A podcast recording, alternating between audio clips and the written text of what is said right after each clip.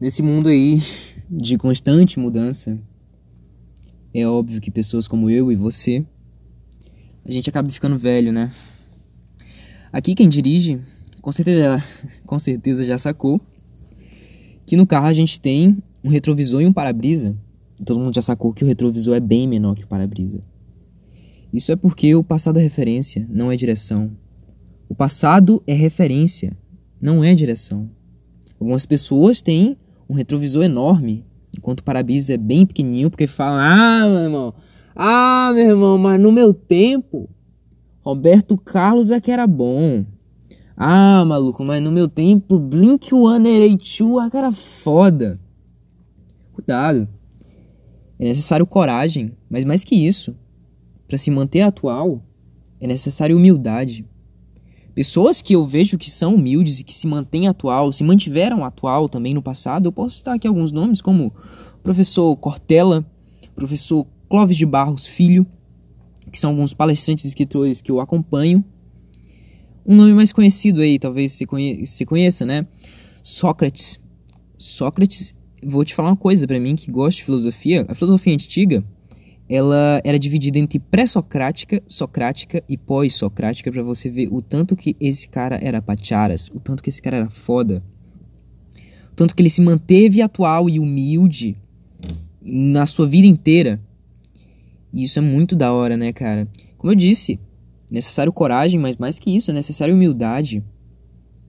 Necessário humildade. Porque eu vou te falar uma coisa, é, a diferença entre uma pessoa velha e uma pessoa idosa é uma diferença imensa. Porque eu conheço muitas pessoas idosas que têm seus 70 anos, mas não são velhas. Porque uma pessoa velha é aquela pessoa que acha que já sabe de tudo. Você fala que, que viu um filme, ela já viu. Você fala que foi num lugar, ela também disse que já foi nesse lugar. Você fala de um livro, ela já leu esse livro. Pessoas que acham que sabem de tudo. Esse é o puro significado de uma pessoa arrogante. Isso é uma pessoa arrogante. Uma pessoa que acha que já sabe de tudo. Tem um truque que muitos professores usam para pegar arrogante. Eu vou confessar, eu já fui arrogante. Já fui muito arrogante por querer ser algo. E eu não vou ficar me explicando aqui, mas já fui muito arrogante por ser muito idiota. E já caí nesse truque algumas vezes. Que era basicamente assim: o professor chegava na sala e tem um modo certo e um modo errado de se fazer isso, mas o professor chegava na sala e ele fazia uma pergunta que mais ou menos assim, olha, eu tô aqui com a dúvida só para começar essa minha primeira aula aqui nesse ano.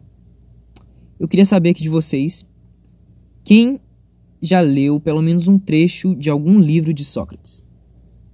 Aí eu, como sendo um belo de um idiota, levanto a mão. E é o seguinte, amigo. Sócrates nunca escreveu nenhum livro nunca escreveu nenhum livro. Tudo que o Sócrates falou estava lá nos livros de Platão, nos diálogos.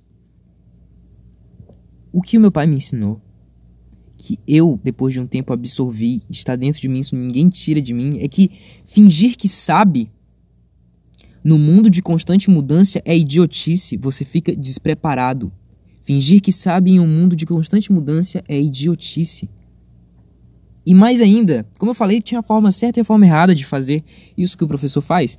Um professor, ele pode ir lá e humilhar um menino, pode humilhar ele e em frente à sala toda o que antigamente chamariam de estímulo.